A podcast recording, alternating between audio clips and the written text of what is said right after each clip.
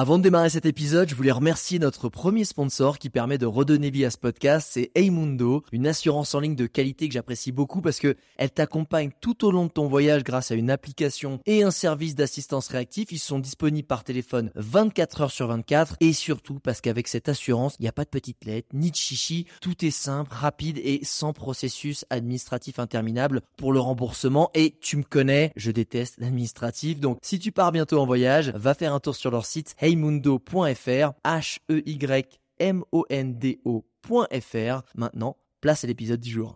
Regarde-moi ça J'ai l'impression de faire la dégustation. Ouh ça c'est de la vie Ah c'est magique cet endroit C'est absolument dément. Le spot est juste incroyable. Ça joue vraiment à quelques centimètres. On va s'enfoncer un peu dans la forêt. ok, bon, ok. Tout le monde est absolument gentil. C'est ça la vie. Bonjour internautes et bienvenue dans ce nouvel épisode de Je t'emmène en voyage et aujourd'hui je t'emmène en Colombie et je t'emmène en plus avec un mineur. Alors pas un mineur, un mec qui est dans la mine et qui va chercher de l'or, mais avec quelqu'un qui a moins de 18 ans et euh, je suis très content en fait de le recevoir parce que justement j'essaie de prôner le voyage pour tous et dans que pas peu importe l'âge que tu as ou les moyens financiers que tu as et j'avais jamais reçu un mineur sur euh, en tout cas au moment de son voyage sur le podcast et je suis impatient qu'il nous raconte son histoire en Colombie. Et bien, comment ça va? Ça va super et toi Alex? Eh ben écoute, ça va très très bien. Alors qu'est-ce qui se passe dans ta tête quand tu t'es dit que tu voulais partir en Colombie alors que tu n'étais même pas majeur? Pourquoi tu voulais partir voyager? Et eh bah ça a commencé assez tôt en fait, ça a commencé à peu près quand j'avais 13 ans. Et au ah début c'était tout simplement l'idée d'apprendre une nouvelle langue pour euh, le futur parce que je savais que j'allais en avoir besoin et puis après, de là, en commençant à chercher, il y a beaucoup de choses qui en ont découlé. Et c'était beaucoup plus que juste l'apprentissage d'une langue, en fait. Ah, parce qu'à la base, c'était très basique. Genre, je veux être bon à l'école. Du coup, je vais me barrer voyager en Amérique latine. Mais, justement, on pense souvent que, euh, tu sais, quand on est mineur, ben, c'est quand même, ben, on peut pas vraiment sortir du territoire s'il n'y a pas les parents qui sont à côté. Euh, toi, t'es parti sans tes parents, on est d'accord, sur en plus plusieurs mois. C'était combien de temps que t'es parti, rappelle-moi? Donc c'était prévu pour 10 euh, mois et ça s'est arrêté à 8 avec euh, le Covid forcément cette année. Oula, dur, dur. Ah mais quand même, 8 mois, t'as as pu profiter. En plus, c'était en Colombie. Et t'es parti en fait avec un, système que, pareil, où on n'a pas reçu beaucoup de gens. Je, me rappelle plus, je crois qu'il y a une ou deux personnes que peut-être qu'on a reçu là-dessus, mais c'est à travers le Rotary Club. C'est ça, si je dis pas de bêtises. Le Rotary Club, dans l'esprit des gens, je pense que c'est un club de gens qui ont plein de fric, mais on sait pas trop ce qu'ils font ni à quoi ça sert. Donc là, on va prendre l'angle de euh, le Rotary Club, si je dis pas de bêtises, il finance pas mal, euh, euh, je dirais, d'ONG ou de ou d'étudiants qui vont étudier à l'étranger ou de d'œuvres caritatives. Mais j'aimerais que toi, tu nous l'expliques en quoi ça t'a été utile et comment ça t'a permis de partir 8 mois en Colombie. Donc, bah, ce qu'il faut savoir, c'est qu'ils font vraiment plein d'actions sur différents domaines, que ce soit la santé, l'écologie. Et il y a justement aussi ces échanges avec les jeunes qui, euh, donc, ils vont parrainer euh, différents jeunes pour qu'ils puissent passer une année à l'étranger, donc euh, comme un Colombien pour mon cas, où je, suis à l'école, je suis dans une famille. Donc c'est vraiment pour promouvoir la paix en fait qu'ils ont créé cet échange. Mais attends, mais à quel moment tu arrives à choper ce financement-là? Genre bonjour Parce que toi, tu, tes parents par exemple font, parce que c'est des idées reçues, mais est-ce que tes parents font partie du Rotary Club? Non, mes parents non, mon grand-père oui. Oula, ok, d'accord. Mais est-ce que du coup il faut avoir des, des, membres de la famille qui font partie du Rotary Club pour être financé ou pas? Non, pas du tout en fait. Beaucoup pensent que c'est le cas et en fait il faut juste euh, se renseigner auprès d'un club Rotary, euh, donc celui de sa ville généralement. Et après il va y avoir toute une étape de sélection euh, pour voir ta motivation en fait. Et c'est à partir de là que tu vas commencer réellement euh, ton okay, échange. Ok, t'es recruté. Alors, c'est quoi euh, Est-ce que c'est des trucs Non, j'essaie de casser un peu les reçus, mais est-ce qu'il y a des tests euh, genre ambiance franc-maçon avec des cérémonies où tu mets des bougies, des trucs comme ça dans le Rotary Club, ou c'est plutôt des entretiens normaux? Non, du tout. Tu te rencontres dans un bar et il y a quelques personnes. Dans un bar? ah bah voilà, ça commence bien. Ok. Voilà. C'est pas du tout de rituel à ce niveau-là, non. non. Et du coup, tu, ouais, comment ça se passe? C'est quoi les entretiens? Euh, T'en as combien? Qu'est-ce qui, c'est quoi les, comment tu fais pour qu'on te choisisse toi finalement?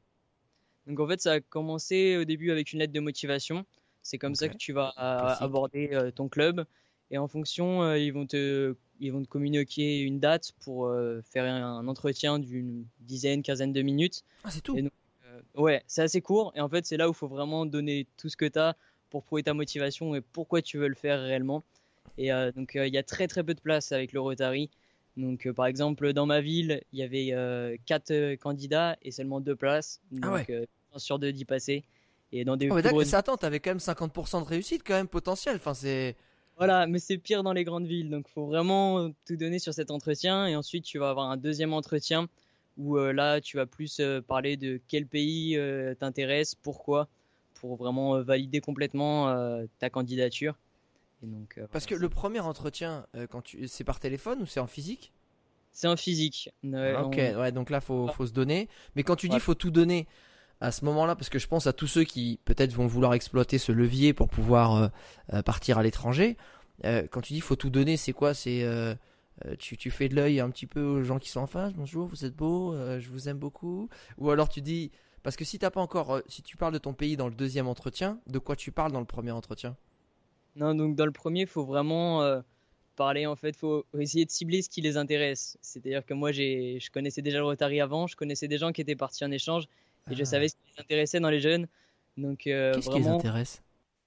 et eh ben, ce qui les intéresse, c'est d'abord une ouverture d'esprit pour le voyage, forcément, c'est super important. Ensuite, il faut que euh, tu montres que tu n'as pas peur de t'intégrer dans le pays où tu vas aller, dans la culture. Et, ensuite, vraiment euh, promouvoir la paix, en fait. Si on veut, ça peut être un plus. Ah, tu es une Miss France Je prévois la paix dans le monde et je veux que les enfants soient en sécurité. Non, mais en fait, je dis ça parce que ce qu'il faut savoir, c'est qu'on participe à des actions caritatives dans le pays. Ah, d'accord. Si tu racontes ça, forcément, tu vas marquer des points. Ah, mais ça veut dire que c'est toi qui dois euh, le mettre en place et le préparer dans ton projet ou est-ce que de toute façon si tu y vas ça fait partie déjà de leur structure sur place qui peuvent te enfin que tu dois faire. En fait ça dépend vraiment du pays. Euh, tu peux partir de toi-même avec ton idée et créer une action ou alors tu vas te renseigner auprès de ton club d'accueil et euh, savoir dans quelle action tu peux participer donc c'est comme ça que moi j'ai pu participer à peut-être 5-6 activités euh, durant mes 8 mois euh, en Colombie. Ok, cool. Bah écoute, on va en reparler. Parce qu'en fait, si... parce que j'aimerais comprendre, c'est en fait c'est des échanges entre Rotary Club en fait. C'est ça pour faciliter. Parce que toi, quand tu arrives là-bas en Colombie, tu as un Rotary Club, Rotary Club pardon, sur place qui te prend un peu sous son aile et qui t'aide après. C'est ça? C'est voilà. C'est ah. vraiment un échange de, de Rotary à Rotary entre pays. Ok, mais encore une fois, t'as pas besoin d'être membre à la base. Euh, c'est tu finalement tu deviens, tu commences à faire partie du Rotary parce que tu bénéficies de l'échange, c'est ça? Voilà, c'est ça. Alors t'as le premier entretien, tu donnes tout, t'es ouvert d'esprit, euh, t'es là, t'adores donner, t'adores la paix dans le monde et t'adores aider les gens. Ce qui, au passage, j'aimerais qu'il y ait plus de gens comme ça. Euh, je pense qu'on en a besoin surtout en ce moment. T'as deuxième entretien où tu parles du pays où tu, tu dis un peu où est-ce que t'as envie d'aller. Est-ce qu'il y a une liste restrictive ou est-ce qu'entre guillemets c'est open bar, t'as juste à euh, tant qu'il y a un Rotary Club, tu peux y aller? Euh, non, en fait, il va y avoir euh, des conditions au niveau de l'âge, par exemple, parce que donc pour partir avec le Rotary, tu dois avoir entre 14 et 18 ans. Et donc, ah, ok, d'accord, c'est fait pour les jeunes, les très jeunes. Ouais, les très jeunes. Et après, il y a des pays dans lesquels tu vas pas pouvoir y aller si, par exemple, tu as 17 ans et pendant ton d'échange, tu vas avoir tes 18 ans pour des raisons de loi, d'immigration. Donc, c'est à ce moment-là où certains pays vont pas être accessibles. Ah, mais en fait, tu, finalement, le Rotary, cet échange-là, c'est vraiment destiné aux mineurs et pour justement pouvoir vivre, bah, quand t'as pas encore 18 ans, ou peut-être même pas forcément les moyens, une expérience à l'étranger, c'est ça? Voilà, c'est ça, tout à fait. Et alors, si, es, si le deuxième entretien, ça se passe bien, comment ça se passe après? Et eh bah après, on t'envoie un dossier euh, énorme, réellement. Ah, voilà, ouais, chargé comme il faut. Et euh, donc ensuite, il va falloir remplir euh, plein d'informations il va falloir valider donc cette première partie et après c'est tous les documents officiels à faire traduire, à faire certifier, ah euh, à faire scanner pour mettre dans la version en ligne, à imprimer en papier. C'est euh, un gros gros dossier qui prend vraiment euh, plusieurs plusieurs mois même parce qu'il y a les rendez-vous à l'ambassade, le visa. Ah ouais. C'est vraiment. Ah mais c'est bien. Non mais c'est ok. Faut mériter, faut mériter sa place quoi. Faut montrer ta motivation. Oui oui. Et, du coup, une fois qu'on t'a hum, qu'on t'a envoyé, je sais pas, une petite lettre ou un SMS ou un pigeon voyageur pour te dire que, que c'était bon, euh, qu'est-ce que comment ça s'est passé? Comment ça se passe après sur place? T'arrives en Colombie. Déjà, t'as choisi la Colombie. Pourquoi t'as choisi la Colombie? T'avais vu eh qu'il y avait ben, des jolies filles, c'est ça? Ah, j'avoue que ça m'a donné envie. non, ah, en fait, j'ai pas choisi. J'ai pas choisi euh, la Colombie particulièrement. En fait, t'as que trois pays pour euh, à mettre dans ta sélection Et moi, j'avais Ah. mis la Nouvelle-Zélande, le Pérou et l'Argentine, et ils avaient plus de place dans ces trois pays, donc ils ont choisi un autre pays d'Amérique du Sud. C'est comme ça en fait que je suis arrivé en Colombie. Ah, genre bon, écoute, tes choix c'est génial, mais on les a pas. Par contre, on t'a dégoté un petit truc. Bon, ça va, t'es bien tombé avec la Colombie, c'est quand même assez génial. hein.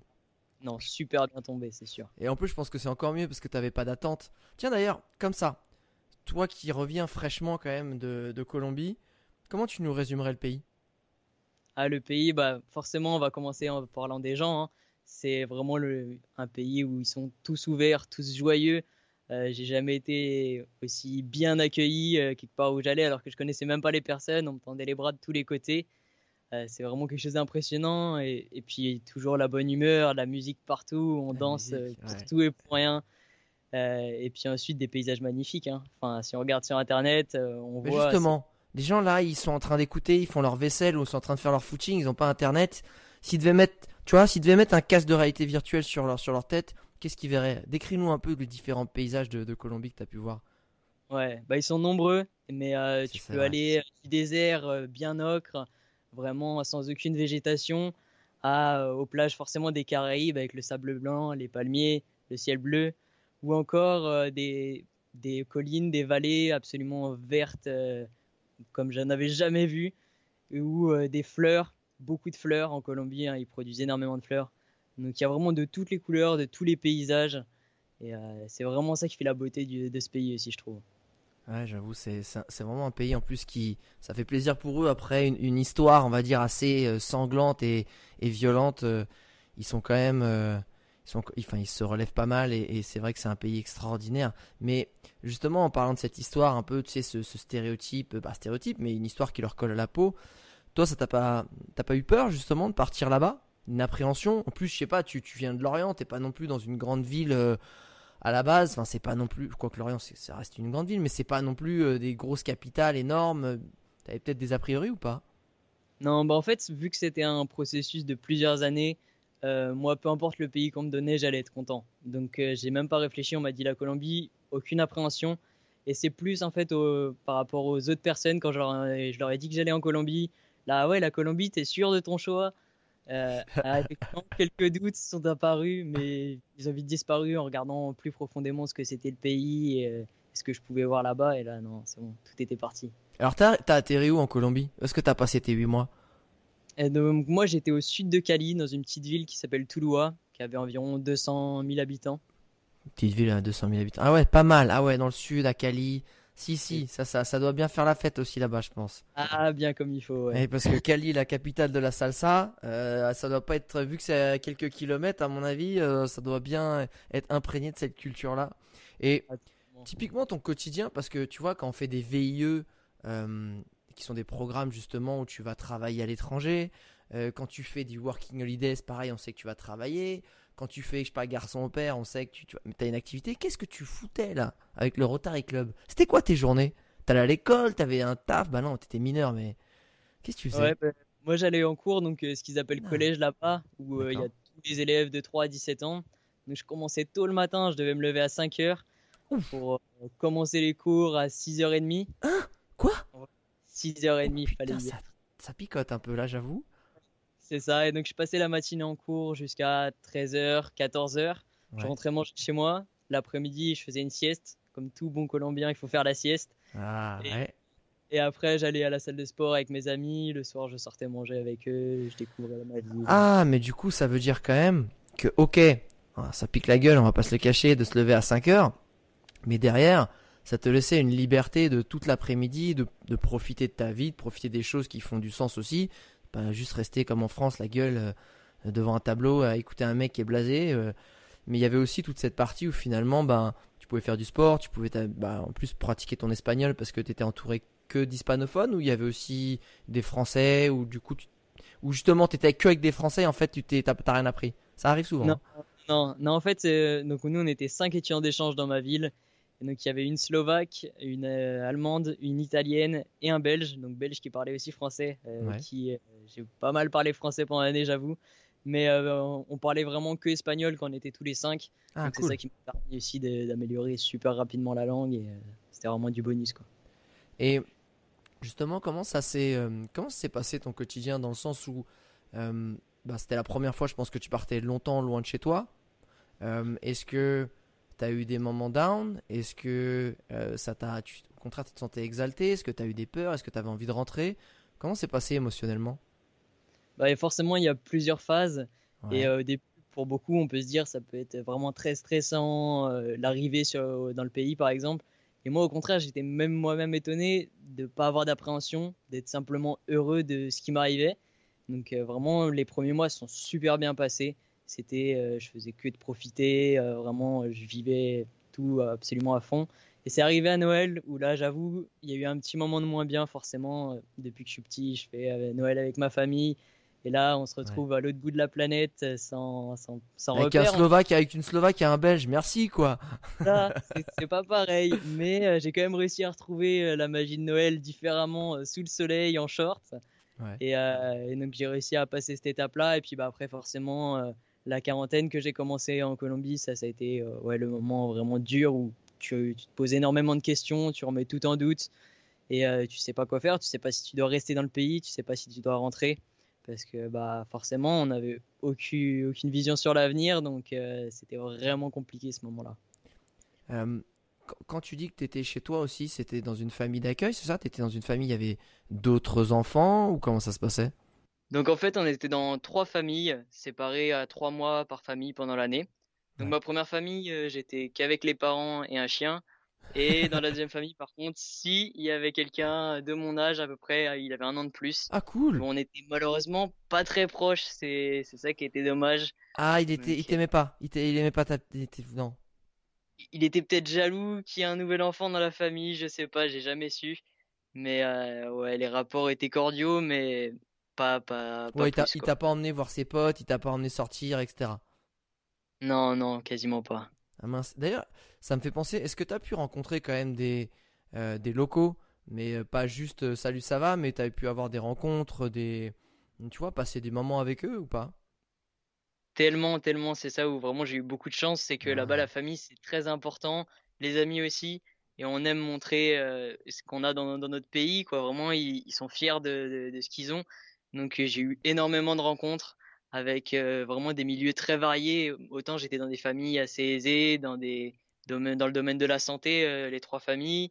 Et après, par contre, j'ai pu rencontrer des, des, paysans, des producteurs de café, ah euh, des anciens, des plus jeunes. C'était vraiment quelque chose qui m'a qui m'a marqué. ouais, j'ai eu une expérience une fois. Justement, tu les rencontrais comment? Et eh ben en fait, c'est souvent qui connaissaient ma famille par n'importe quel moyen. Et donc, vu qu'il connaissait, donc par exemple, si on peut parler du producteur de café, c'est un, ami de ma première famille d'accueil. Et donc, à chaque fois qu'il y a des, des, personnes qui viennent dans notre pays, ils vont faire un tour des fincas, ce qui s'appelle finca, donc c'est les maisons de campagne, notamment où sont produits le café aussi. Et, donc voilà, c'est comme ça que j'ai rencontré cette personne-là. On est parti à la journée en pick-up pour faire un, un, tour de ces fincas et voir vraiment les, les différents paysages où il y avait vraiment beaucoup de café euh, sur les collines, une journée absolument magnifique, un soleil resplendissant. Euh, c'est vraiment, je pense, le moment qui m'a le plus marqué de mon échange, euh, de parce que je ressentais, pas réellement ce qu'on a fait. C'était intéressant, mais j'ai fait des choses plus folles. Vraiment, c'est c'est ce que je ressentais, les émotions du moment qui, qui m'ont marqué pour toute la vie, ça c'est sûr. Justement, est-ce qu'il y a des histoires comme ça qui t'ont dans ton voyage marqué comme ça autant où tu te dis, tu sais je pense que quand, on parle d'un voyage, on a toujours des visages, des moments, des paysages euh, qui, nous reviennent en tête. Toi, c'est quoi ce qui t'a.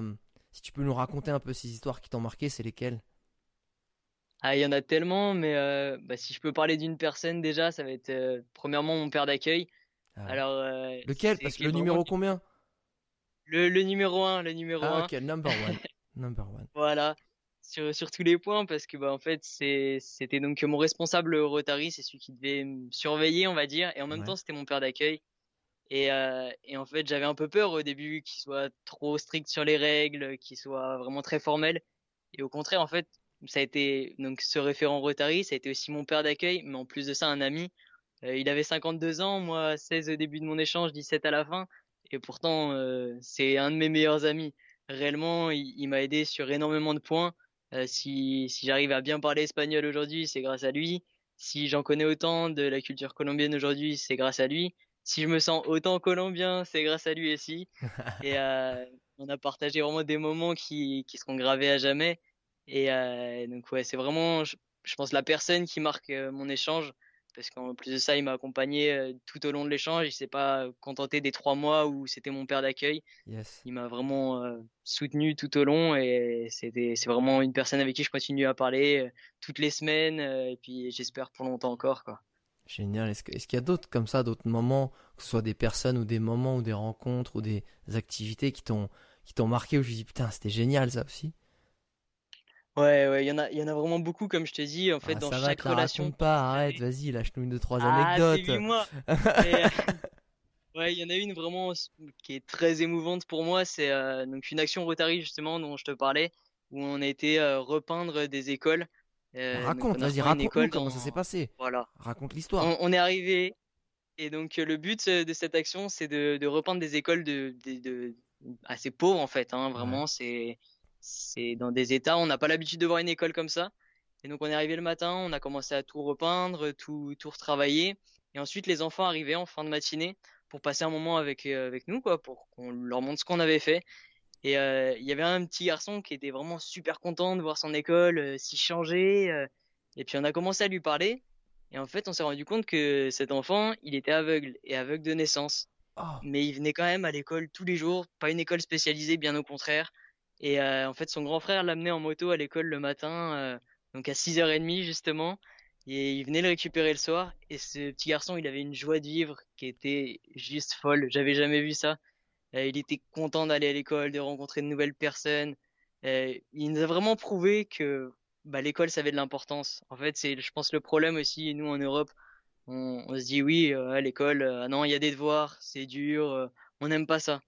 Et en fait, grâce à lui, je me suis rendu compte qu'on avait une chance absolument immense. Et, et, lui, il donne tout tous les jours pour pouvoir aller à l'école, pour réussir.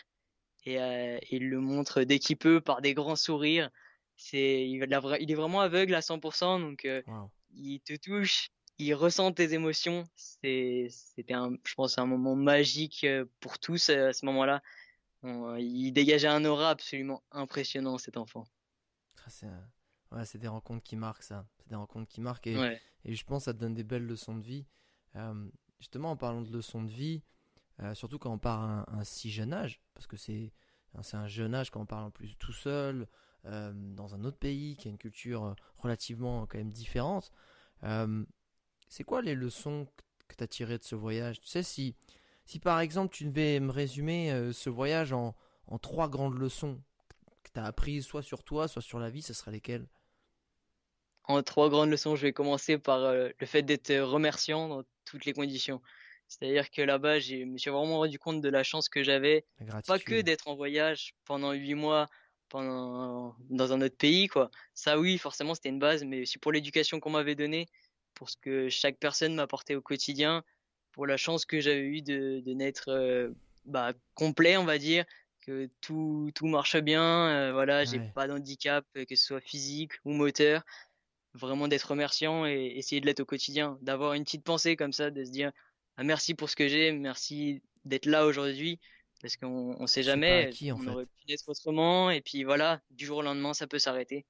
Donc euh, voilà, ça c'est la plus grande leçon, je pense. Ensuite, c'est d'être euh, vraiment ouvert sur l'autre. Je l'étais déjà à la base, mais ça m'a appris à, à, essayer de chercher vraiment à connaître les personnes plus en profondeur et pas juste salut, ça va, ouais, et toi? On va, je sais pas, on va boire un coup, ok. Non, vraiment plus creuser, apprendre sur la personne, sur, sur son histoire et essayer de, de lui apporter quelque chose. Et en, en échange, elle va forcément t'apporter quelque chose, même si tu lui parles pas. Ça, c'est, le plus beau dans les relations, c'est que juste parfois un regard, une présence, ça apprend beaucoup. C'est, impressionnant, quoi. Et il t'en reste une dernière? Euh, Il me reste une dernière. Une dernière, c'est, ça serait d'essayer de, de plus donner parce que euh, bah, justement ah. le Rotary donne beaucoup et, euh, et j'aimerais donner plus aussi euh, tout au long de ma vie par la suite en plus de ce que j'ai donné pendant cette année-là parce que bah voilà j'ai donné du temps un petit peu d'énergie mais en soi c'était rien. Ça a représenté quoi? Peut-être trois jours pendant mon année et j'ai apporté du bien aux gens je pense j'espère en tout cas. Et donc c'est vraiment quelque chose que j'ai besoin que ça fasse partie dans ma vie future d'aider les gens d'aider notre planète pour qu'elle aille mieux aussi. c'est vraiment, ça m'a donné cette envie-là de, participer à plus d'actions dans, dans, ce style en fait. Est-ce que, est que justement des, par rapport à ce que tu as vécu, les leçons que tu en as tirées, est-ce que si, si tu étais devant une classe de, de, de, de jeunes de 12-13 ans et que en gros tu pouvais leur donner des conseils qui seraient obligés d'appliquer à la sortie de leur cours, à la sortie de leur classe, tu leur dirais quoi? Eh ben, je vais en dire un qui, c'est pas forcément facile à comprendre, mais euh, moi, c'est celui qui m'a poussé en fait à faire tout, tout ce que j'ai fait depuis le début. C'est le fait de se dire que les autres nous apprendront pas à nous réaliser soi-même et que c'est pas par soi-même qu'il faut tout faire. On, attend beaucoup des autres, je pense, dans notre société. Et ah. si on se dit que on peut tout atteindre, si on se donne la motivation, qu'on y réfléchit, et bah, à ce moment-là, toutes les portes s'ouvrent et c'est juste magique. Et c'est une fois que j'ai compris ça que je me suis dit si c'est possible de partir à l'étranger. Je vais faire les recherches pour euh, le faire. Je vais parler de ça avec mes parents. Je vais trouver la meilleure option. Finalement, c'est plus. Voilà, peut-être qu'il y en a, ils vont penser ouais, bah c'est facile. les parents devaient avoir l'argent. Ils ont aligné les bifetons et il est parti un an à l'étranger. Mais non, en fait, pas du tout. Par cette option-là, j'ai trouvé celle qui permettait de vivre une expérience magique sans forcément débourser des milliers et des milliers d'euros. Mais euh, vraiment, c'était tout c'était des mois et des mois de préparation avant même de savoir que j'allais partir avec le Rotary. Il faut d'abord chercher, et bah c'est à ce moment-là, tu vois, où je t'ai connu, en cherchant pour partir en Nouvelle-Zélande, et je suis tombé sur ta vidéo sur la Nouvelle-Zélande. Et donc euh, voilà, ça fait plus de trois ans que je te suis maintenant, et je suis content que ça se passe comme ça, qu'on arrive à faire cette vidéo, parce que voilà, c'est c'est vraiment se dire que par soi-même on peut réussir. Euh, et, c'est ça qui, m'a poussé à tout faire. Mais je pense que c'est c'est une super leçon et c'est c'est magique que tu la comprennes euh, aussi jeune. C'est finalement être proactif dans sa vie plutôt qu'être passif. Et c'est vrai que on a cette tendance en plus, euh, ben voilà, c'est aussi une chance en France d'être assisté, j'ai envie de dire, parce que assister c'est quand ça va pas, quand je sais pas, on est femme mère célibataire, ben on a des aides, enfin on a beaucoup d'aides en France, donc ça c'est très bien, mais ça a aussi un côté négatif, c'est que bah, finalement, ça tue un peu le pouvoir de prise de décision, d'initiative, de créativité, parce qu'on attend que tout vienne la solution de l'État. Ah bah l'État, faut qu'il mm. mette ceci, faut qu'il mette cela, faut que machin, faut que ceci. Ouais bah en fait non l'État. Déjà l'État potentiellement en ce moment il est bien en train de nous carotte, euh, nous le mettre à l'envers avec toute cette histoire. Mais mais c'est aussi en fait je pense que euh, ce que ça nous permet c'est de se dire ok en fait euh, très bien si l'État nous aide super merci on va pas on va pas le cracher dessus mais c'est en plus de ce que moi je vais impulser, c'est en plus de ce que moi je vais réaliser, c'est en plus de, de, des projets que moi, de la connaissance que je vais acquérir, de la condition physique que je vais, que je vais sculpter, de l'intelligence que je vais me forger et, des solutions que moi-même je vais trouver. Et c'est, tu vois, j'aime bien dans le monde anglo-saxon du travail, on appelle ça l'extra mile en fait. C'est que être proactif, c'est pas juste faire ce qu'on attend de toi, et un peu bêtement, comme tu dis, c'est à l'école, etc., terminé, ou aller à ton travail c'est faire le truc en plus qui fera la différence, qui fait que tu vas te créer la chance, qui fait que tu vas, tu vas en fait dénicher des opportunités, que tu vas aller au bout des choses que 95% des gens ne feront pas parce qu'ils vont s'arrêter au, au, truc auquel on s'attend, à ce qu'on attend d'eux et terminer en fait.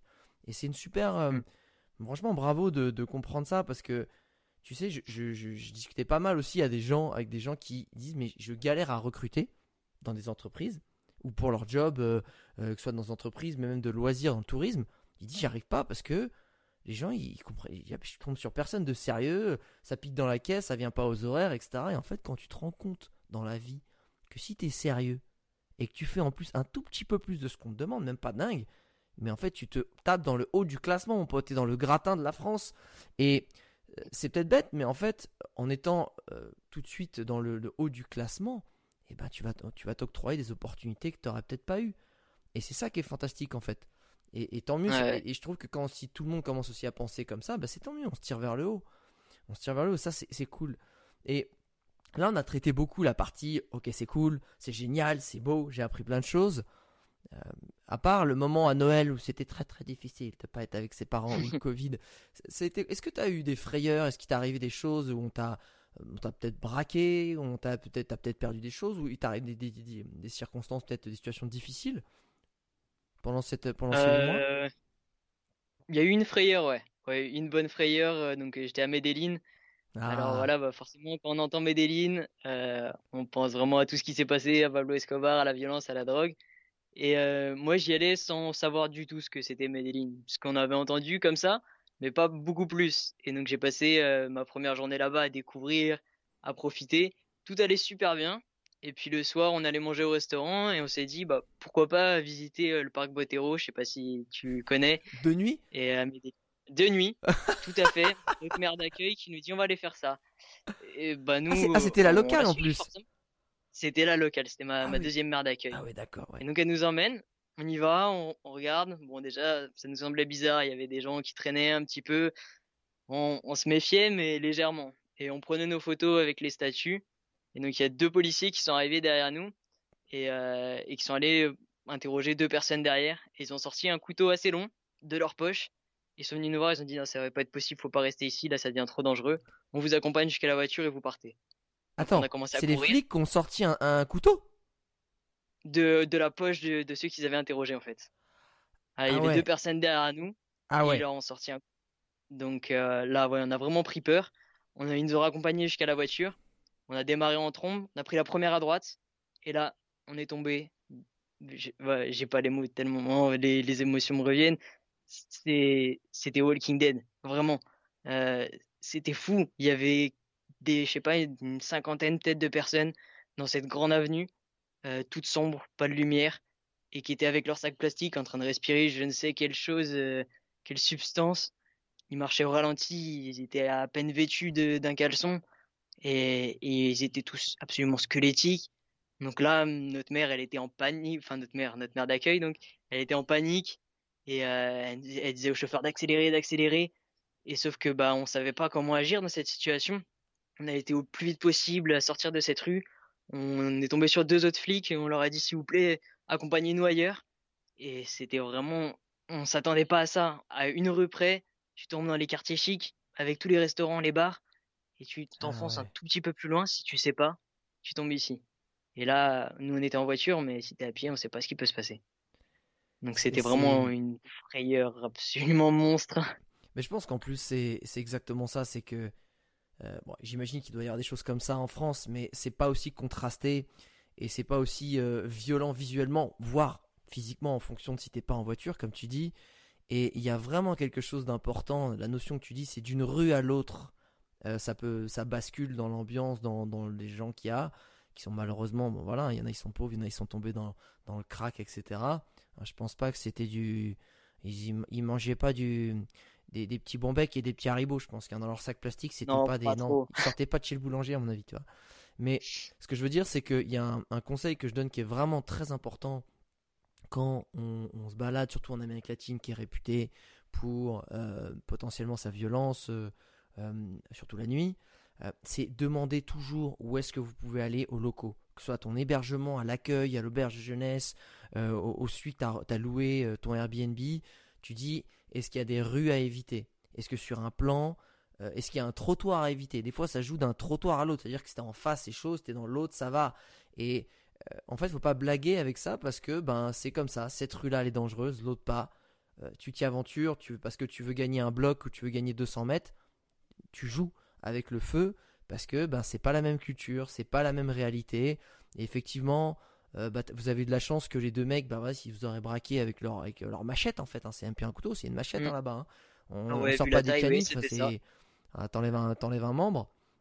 Ben c'est là, c'est une autre réalité. Et peu importe que ce soit en Amérique latine, en Amérique centrale ou on a peut-être en Afrique du Sud, etc. Faut faire très attention à ça parce que faut pas se couper dans les genres de pays qui sont absolument magnifiques. Et voilà, depuis le début du podcast, on t'entend euh, parler avec des étoiles dans les yeux. Mais il faut pas négliger. Euh, en fait, dès que tu prends un mini risque, tu peux être très vite sanctionné. Et la sanction, euh, c'est pas une amende, si tu veux. C'est si tu t'en sors bien, si tu te fais prendre ton téléphone, potentiellement tu peux te prendre un coup de feu, tu peux te prendre un coup de machette, tu peux, enfin, ça arrive vite en fait. Et, et c'est pour ça que le soir, en général, en Amérique latine, surtout en Colombie, eh ben les gens se baladent pas vraiment à pied en fait. Allez, du, du, non, non, du tu balades, tu prends un taxi. Même si tu fais des fois 500 mètres ou un kilomètre, tu prends un taxi en fait. C'est comme ça, tout le monde le fait, les locaux le font, donc tu fais comme les locaux. Et même si toi en France, ta réalité c'est d'aller te balader, de faire ta petite balade digestive, ben, c'est pas comme ça. C'est pas comme ça. Et ça, c'est, non, mais c'est, tu vois, c'est une très bonne anecdote qui, je suis ravi que ce soit bien terminé. Mais faut pas jouer avec le feu, faut pas faire le caïd.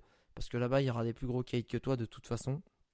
Donc ça, c'est. clairement C'est vraiment important. Est-ce qu'il y a une petite anecdote un peu marrante? Est-ce que tu en as une sous le coude où t'es arrivé ou peut-être je sais pas euh, vu que t'étais un petit peu en soirée et tout, je sais, j'en sais rien ou pas du tout euh, ou au plein milieu d'un, parce que t'as découvert un peu la, la Colombie si je comprends bien donc peut-être il y a des, anecdotes que t'as vécues. T'as des petites stories un peu drôles, un peu un peu un peu marrantes? Ouais, ah. forcément forcément. Ah, il y en a eu une marrante euh, à une soirée avec des amis de mon âge. Et donc, euh, en soirée, forcément, un petit peu arrosé. On, voilà, c'est la on boit, on danse, voilà. on profite, hein, c'est la culture. Il faut pas cracher dessus. et donc, euh, on passe une bonne soirée. Et puis, c'était dans, dans une de ces fameuses fincas avec euh, une piscine. Et puis, bon, ouais, on était au mois de novembre. Même si on est en Colombie, ça se rafraîchissait quand même. Et puis, euh, personne voulait trop se mettre dans la piscine. Et moi, tout content, euh, je dis, allez, on y va.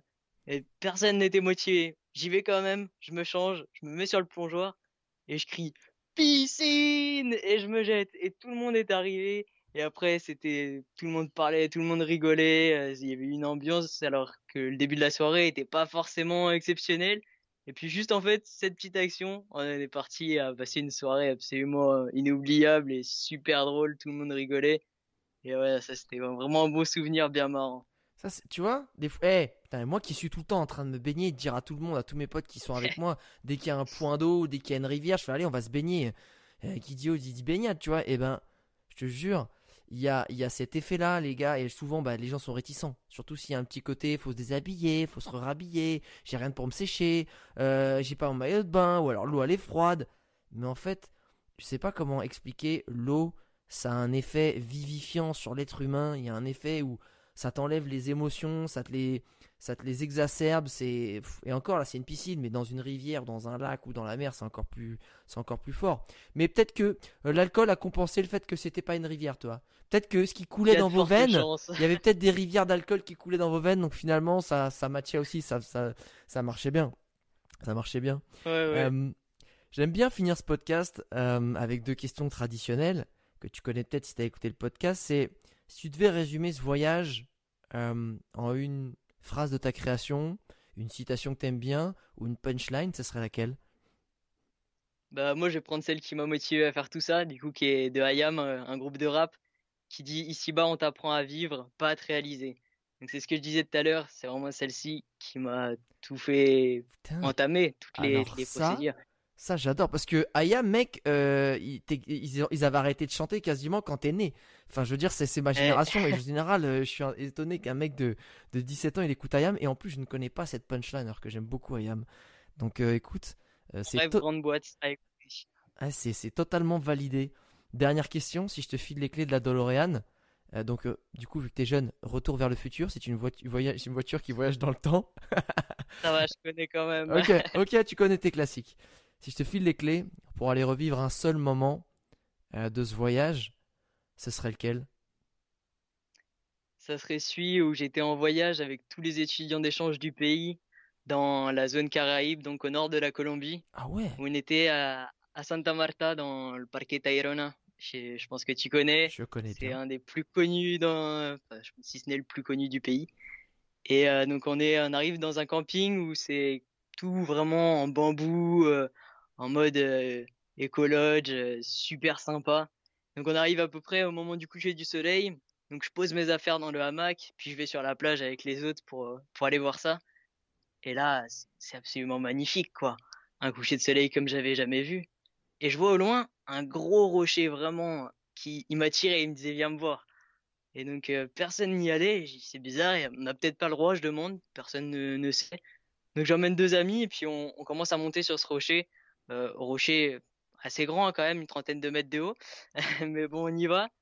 Et là, c'était la plus belle vue que j'ai jamais vue. Je suis resté la bouche ouverte.